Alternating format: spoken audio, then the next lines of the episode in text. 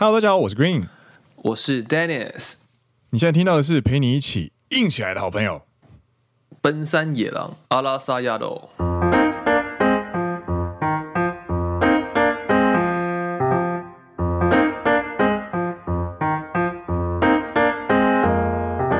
耶！欢迎来到第十四季的第十第三集。你现在是想要马上把它结束了，对吧？奔山野狼是一个由两位在日本当上班族的双男子 Dennis 还有 Green 所组成的节目。两千二零年开播以来，嗯，超过两百集的节目，话题涵盖日本职场生活、影视娱乐，宗旨用幽默又不失礼的对谈、温柔的声音，以旅日播客主的视角陪听众们一起度过每一周通勤上下班、在家工作或者是做家事的时间。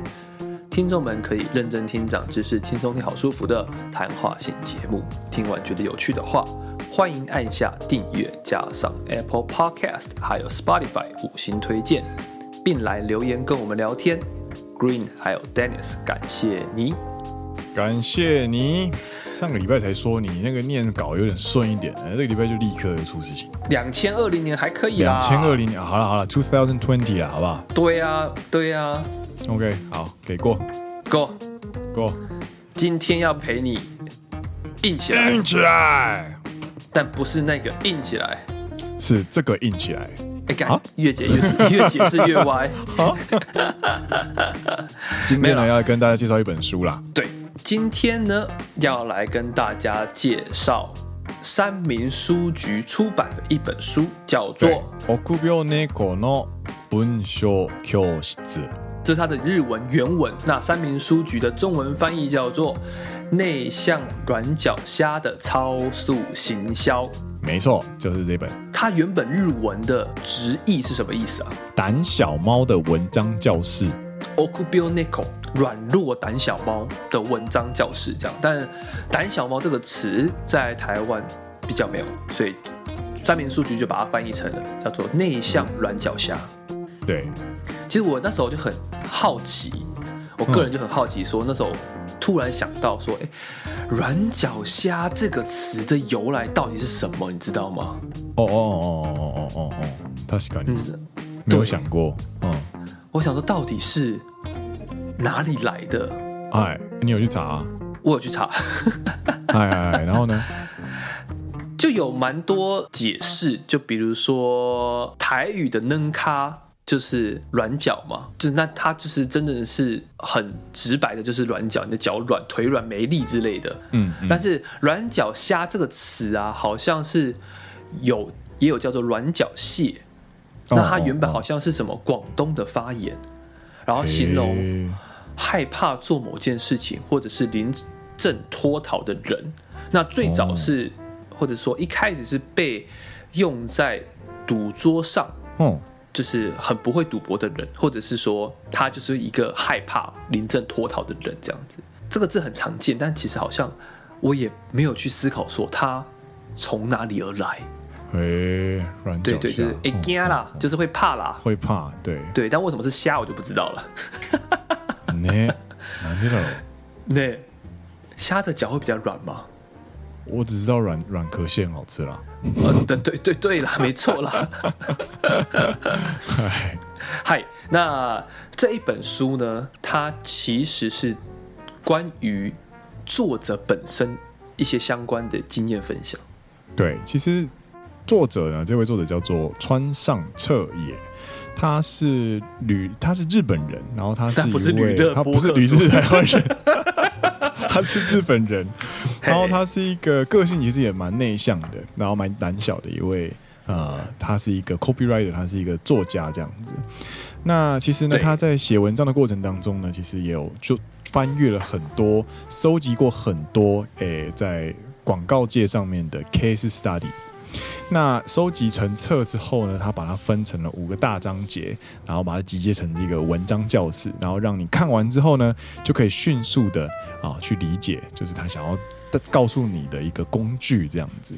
这本书呢，其实呃，严格来说，它就是一个有点像，如果你是气管相关出身的话，如果你的行销课，你有行销课，你有上过行销课或者是消费者行为学的话呢，它就像是在上课一样，它一篇又一篇的呃故事、成功案例，告诉你他这个案例中遇到哪些问题，做出哪些对策，得到了什么样的结果，这样子，然后算是集结成册的一个工具书的概念啦。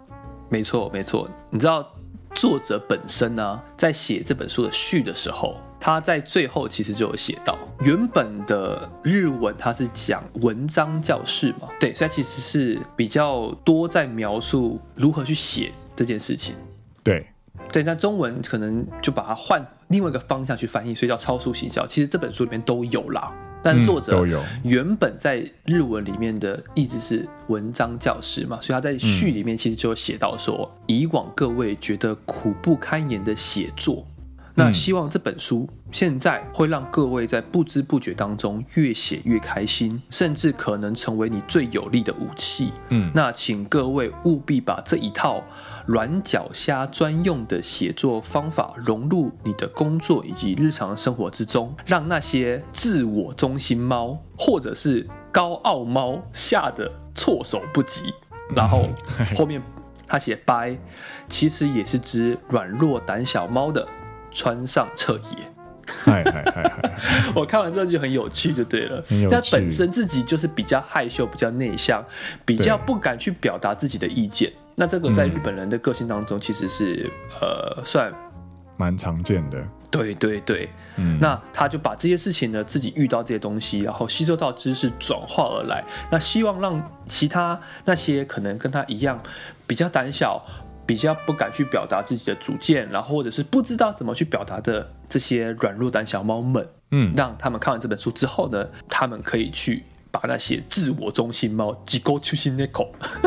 对，或者是高傲猫，可能什么普莱ドが高い猫，吓得手措手不及之类的，我觉得很好笑。这个猫呢，就是怎么回事呢？其实这一本书啊，它除了是 case study 之外啊，它这次也邀请到了一位很特别的画家来做插画。他插画的主角呢，就是。 呃，猫咪在玩柔道这样子。呃，对对对，那为什么是柔道呢？就是因为这位插画家他其实原本是日本代表的柔道选手，他就把自己本身柔道加上他自己喜欢插画，他就画了一只柔道猫。那应用在这本书里面呢，就是在指人与人之间的互动的过程当中，如果你可以善用这本书里面，呃，就是的所传授的一些技巧或者是工具，那你在跟这些人的过，在跟人过招的过程当中呢，你其实是可以呃非常用很精妙的巧劲，而不是绝对的力量，去让局势扭转过来。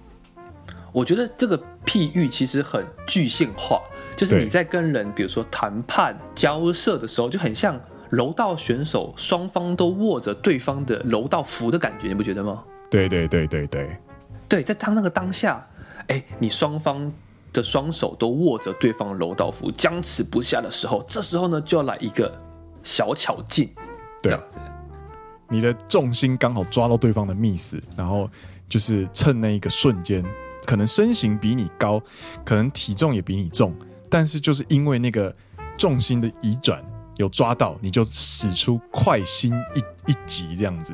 哎、欸，嗯嗯嗯嗯，哦，会心一击吗？会心一摔这样，对啊，不不，开心的一本是呃，快心的一本，会心一本。哦，日文在柔道里面有这样一个词，就是你摔得很漂亮，这样对。なるほど。 对，他其实书的一开始也有写到啊，他说其实他这本书想表达的一个很大的重点就是说，内向的你，你其实不用改变你的个性，你只要一个小动作就可以以柔克刚，安静快速解决你职场上或者是生活上的难题。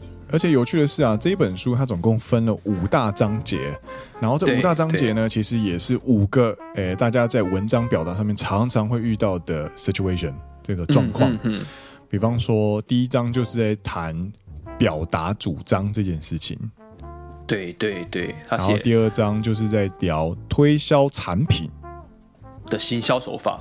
的行销手法。然后第三章呢，就是随心所欲的驱策他人，就是让别人听自己话这样子。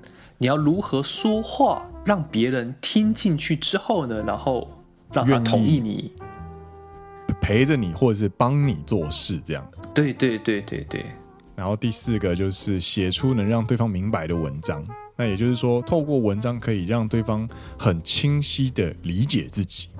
我觉得这点很重要，这点真的很重要，尤其是在你在工作上，你常常需要写一堆 email，或者是你要看一堆 email 的时候，对对。如果你遇到一个人讲了一长串，你都不知道他在攻三小，你会觉得非常火大，就是还要花时间跟他确认这样子。对对对对对对。第最后一个呢，就是不争不吵就能让人改变意见，也就是你关于交涉的章节这样子。没错没错，总共分这五大章节。对，然后每个章节呢都有非常多非常丰富的 case study，然后真的是很快就能看完的一本书。因为这个作者最厉害的地方呢，就是他集结了这些小技巧、这些 case study 之后，他其实在自己的呃写作里面都有应用上。所以整本书念起来的感觉，读起来的感觉呢，你不会有在念课文的感觉。它没有太艰难的单字，它没有太呃，它没有太呃什么生硬的表达。基本上呢，它就是让你循循善诱，让你抱着好奇心去吸收一些你平常碰不带到的一些冷知识之类的。我真的觉得是蛮有趣的。或者是说，我个人看完了这本书之后的感觉，就是很多小地方其实。应该说很多案例，你在现实生活中你都会看到。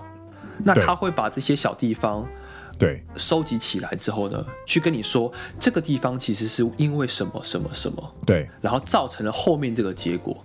对对对，所以他其实这本书就同整了，因为作者本身他其实在当作家之前，他其实是在做。广告行销的他，嗯嗯嗯，曾经待过大型的广告代理商，所以他其实对于这种行销手法，以及他在这本书里面有带到很多社会心理学，或者是行动经济学，类似认知神经科学，就是说人在接受到这些资讯，或者是这些讯息，或者是这些表达方式的时候，你不同的表达方式就会影响这个人的。反应，或者是说影响这个人对于这件事情所做出的直觉判断。嗯嗯嗯嗯嗯，我觉得这是非常有趣的地方。对，毕竟人做出决定是一个黑盒子嘛。那其实行销啊，或者是社会心理学，都是在用一些过往的所得到的一些洞见去解构这个没有人看得到的。决策过程，这个黑盒子里面到底是什么东西？这样，嗯嗯，真的是黑盒子，因为你没有，而且每个黑盒子还长得不大一样，它里面的构造还不一样，你知道吗？对，然后你要试着去理解它们的共同点在哪里。对对对，每个人的脑都是一个不同的黑盒子。哎，对，这个东西就是在大学的那个行销课里面都会提到的东西。嗯哼哼哼哼，嗨，那聊了这么多啊，其实呃，最希望就是大家可以透过我们介绍去理解这本书的魅力在哪里。那我觉得理解一本书魅力在哪里的最直接的方式呢，就是直接从书里面诶去讨论它最实际的案例是什么这样子。所以接下来我希望呢，可以跟大家介绍其中一章我特别喜欢的章节。OK，所以这本书你看完之后，嗯。你本身其实你念气管，你也念行销，对对对。那你觉得你最喜欢哪一章节？最喜欢的应该是推销那个部分，行销这个部分。对，因为我本身很讨厌卖东西。你学气管，但你很讨厌卖东西。好，OK，我我还是前业务，你还是前业务，你讨厌卖东西，我超讨厌卖东西。对，我讨厌卖东西，因为我不想要强迫别人。去买，其实我也没有那么喜欢的东西，这样子。嗯嗯嗯嗯嗯嗯。但是这本书它就会让你就是抽暂时抽离那个讨厌的情绪，让你去就事论事的让对方去喜欢你必须要推销的东西。那其中一个章节有一个 case study 呢，我非常的喜欢。哪一个？当中其实我有最喜欢的片段哦，就是这个是出自于第二章优点说不出口。的案例十六，对对对，因为脸皮比较薄啦，脸皮比较薄，有优点还说不出口。就是随着年纪增长之后，我觉得啊，披露自己的优点这件事情是一件很害羞的事。诶，来日本之后脸皮会变薄。对，OK OK。虽然我的老朋友们现在在台湾的老朋友们听到这段应该是嗤之以鼻啊，哼，脸皮薄，你好意思这样？对，那这个这个章节呢，它其实呢是引用了一位哦，嗯哼哼，是帮施利兹啤酒所写过文案的传奇广告文案写手克劳德霍普金斯的故事。嗯哼哼哼，这个故事呢是在一九二零年的时候呢发生的，哦，在美国的啤酒市场百家争鸣、群雄割据的时候呢。其实呢，呃，施利兹啤酒呢就发了发了呃广告委托给这个霍普金斯先生，嗯，那请他参加就是参观酒厂这样子，嗯，那当时呢，其实一九二零年的美国啤酒市场呢，大家都是主打所谓的纯粹，哎，我家的啤酒最纯粹这样子，嗯哼哼哼。可是，在这样的竞争下呢，其实因为大家都在做一样的事情，所以你做不出差异化。这个时候呢，施利兹啤酒其实是希望能够从霍普金斯的提案中去找到自己产品跟整个市场之间的差异化的契机跟切入点，找到一个新的诉求点，让大家在接受这个产品的时候，可以用除了纯粹之外的一个观点，这样子。那参观过工厂之后呢，其实霍普金斯呢，其实非常的讶异哦，因为工厂里面呢。到处都是他不知道的事情。你可以想象一下，他就是一个读行销出身的文科，文科仔。OK，文科仔，他去了一间工厂里面，其实我完全知道那个震撼是什么，因为他会看到啤酒呢，会先用白化。纸浆所制成的滤纸过滤，然后你在装瓶之前必须要透过高温的蒸汽去先清洁酒瓶，然后会有各式各样的传输传送管线，还有帮补。那这些帮补跟管线一天又要清洗两次，等等等等，你还要从水井，诶，从地下四千英尺深处的地方去汲取出天然水来酿酿造。嗯哼哼哼。那对于文科人来说啊，其实。对于理工科来说，搞不好啊，这就是工，这就是食品工厂，他必须要注重这些东西，都是有理所当然的理由。嗯哼哼。但是对于一个文科出身的霍普金斯来说呢，他其实很回到办公室就说：“为什么你们不把这件事情告诉大家？”因为他的觉得很兴奋这样子。结果这个工厂就说：“因为这个就是基本标准，每每一家酒厂都在做一样的事情，你不这样做的话，你就做不出好啤酒。”这个时候呢，霍普金斯呢就觉得说：“哎，那。”我觉得这件事情，他希望可以从这个地方去下手，因为没有任何一家公司在 appeal 这件事情，因为这件事情实在太基础了。那他就动用了，他就动了这个念头去 appeal 这个施利兹啤酒，它是干净的啤酒，而且用活蒸汽清洗过的啤酒。这个广告台词呢，去杀出，诶，就是新的血路，这样子，让这个啤酒呢，原本是呃品牌的第五名。在短短几个月之内，因为成功的广告案例而窜升到龙头这样子。没对，那也因为这个广告的成功呢，他发现了一个新的原理哦，就是说，如果你可以抢先其他同业将这个业界里面人尽皆知、想当然而却还没有拿出来宣传的事实来当做诉求的话呢，就可以替就可以成为最先诉求这些事实的商品，而带来独占。确かにね，说说说，我觉得这个这个就是这一篇的一个讲解的案例了。然后，呃，大家其实可以就是感受得到，哎，很还蛮怎么讲，理所当然，但是又引人入胜的感觉。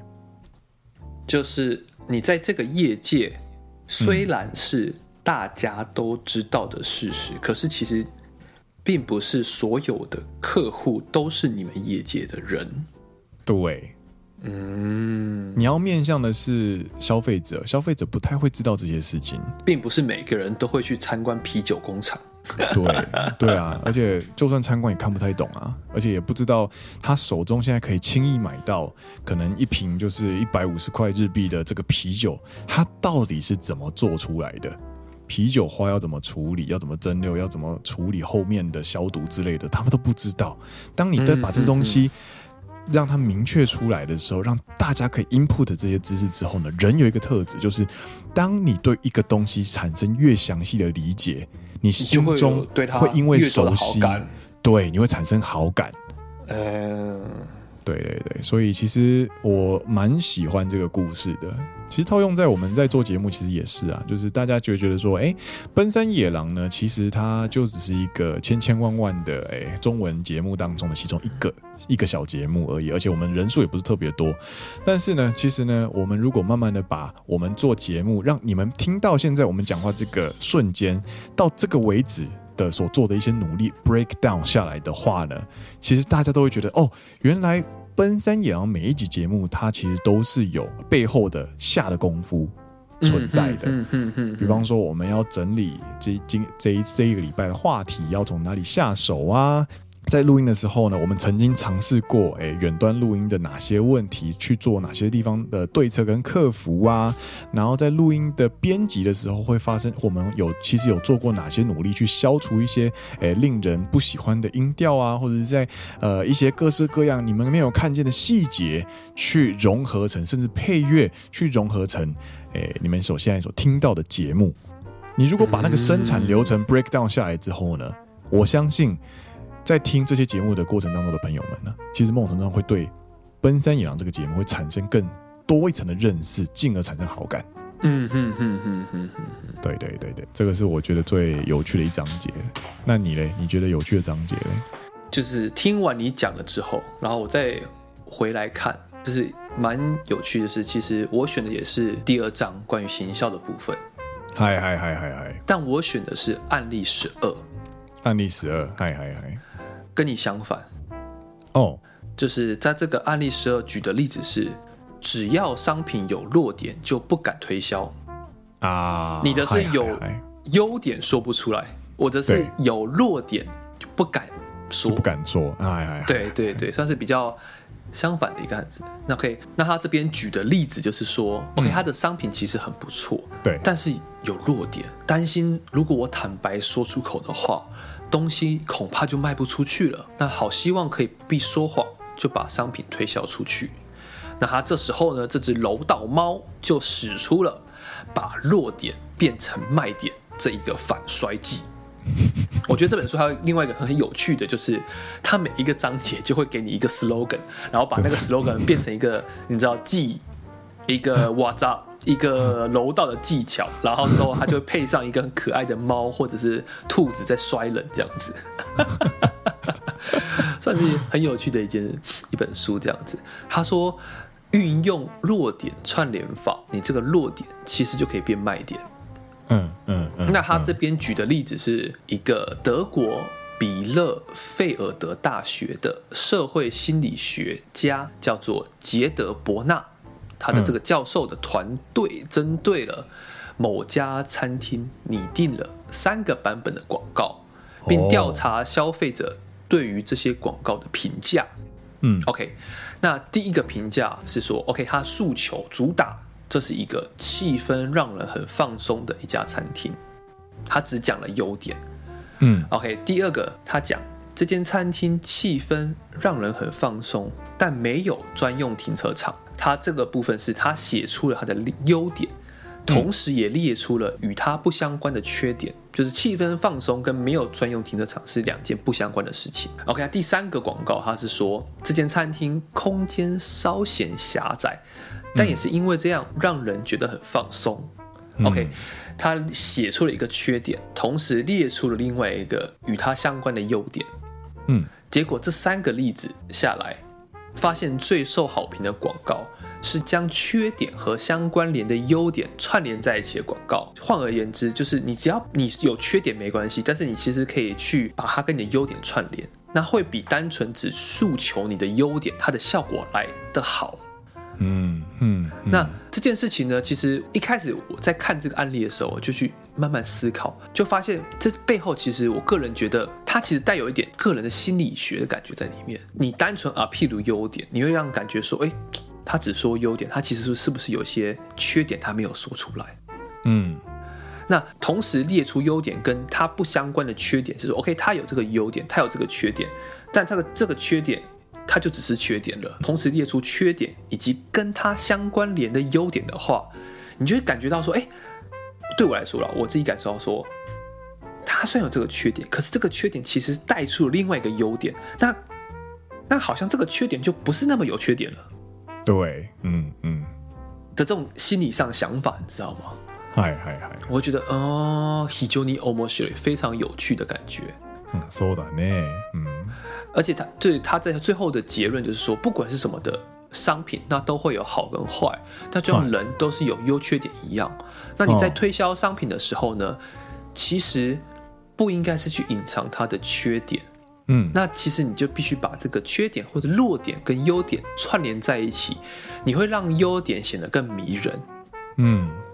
而且你会淡化你的缺点，嗯嗯嗯嗯嗯，对对对，就比如说我很丑，可是我很温柔，干是哎哎，对啊，还有还有什么？还有什么？还有什么？他长得有点胖，可是抱起来很舒服。哇，金憨板，但希望金西仔。哎、欸，是哎、欸，哎、欸、是哎、欸，都是一个缺点加上一个相关联的优点，这样子。哦哦，这个人虽然很憨慢，但他很实在。他很憨厚，甚至很憨直，但他做人很实在。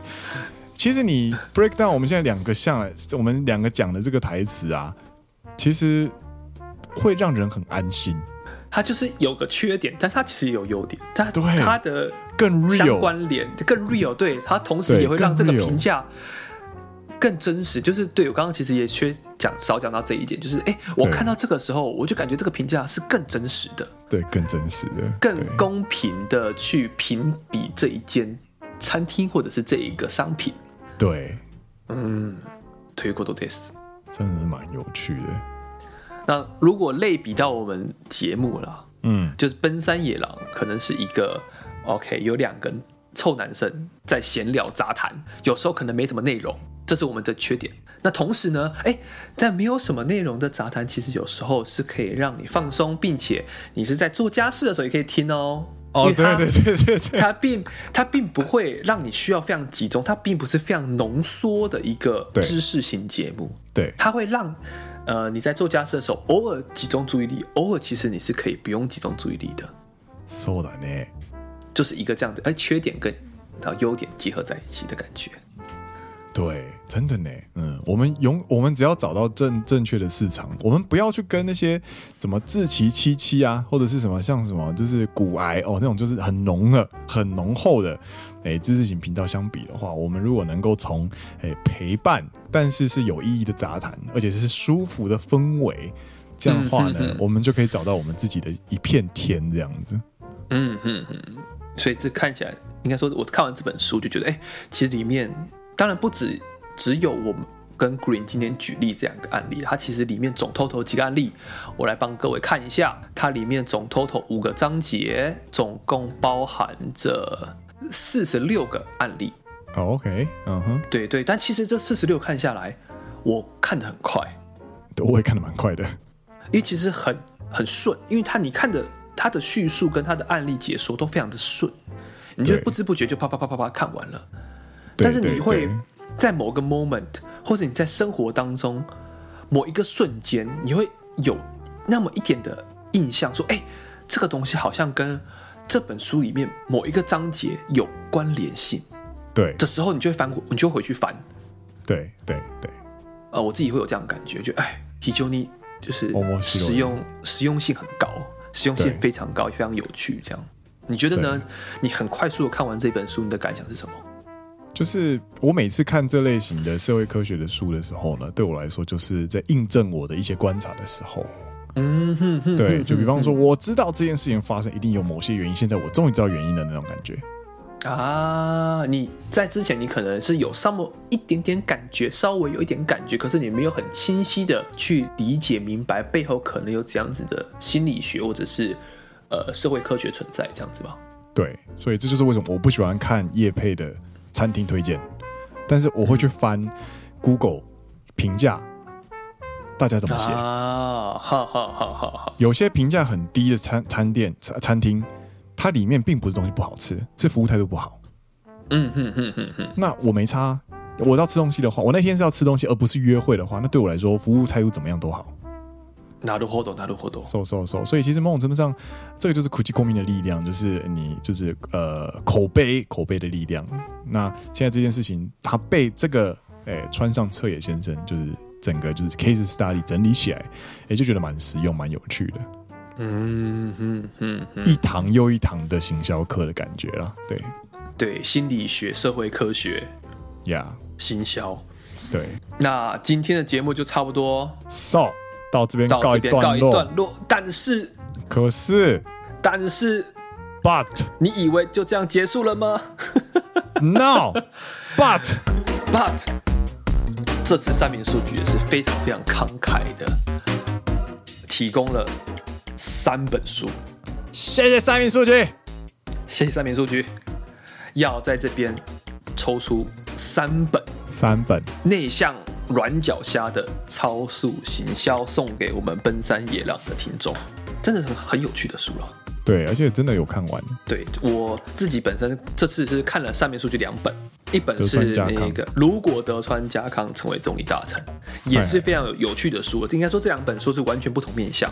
德川家康成为总理大臣的那本书是会比较内容是我觉得非常丰富，非常非常丰富。对，但它就会稍微没有能够看那么快，嗯，它里面带到太多现代社会学的东西了，这样子。嗯嗯，以及现正时事发生的东西这样子，以及未来的想象，但是也是一件应该说也是一本非常有趣的书。最近真的是受到三明数据很多的照顾呢，真的真的。欢迎各大书店、各大书局都来找我们。如果你们喜欢我们的分析、喜欢我们的分享的话，欢迎联络奔山野狼。等一下，等一下，等一下，我们我们都还没宣传完就开始宣传自己，不太对。呃，对不起，在这边要抽出三本内向软脚虾的超速行销。那活动方法，请参阅奔山野狼的节目更新贴文。那我们会在节目上架后的一周。也就是下周的二周二晚上抽出三本书送给我们奔山野狼的听众。OK，大家赶快来抽书了。对，那抽书的方法会写在呃奔山野狼脸书粉丝专页，那记得要去脸书，Instagram 是没有的。OK，没错，以上就是我们今天的抽书活动，希望大家都可以中奖。应该不可能了，不可能大家都可以中奖。希望大家都可以来参与这个活动，参与活动，共襄盛举啊，共襄盛举。呃，对对对对对。好，那今天节目这边告一段落啦。我是 Green，我是 Dennis。你现在听到的是陪你一起硬起来的好朋友。为什么你的硬起来要这么的硬起来？就是用全，就是真心真意的 Yogan Stay。奔山野狼，阿拉萨亚喽！我们下一次见到，大家拜拜。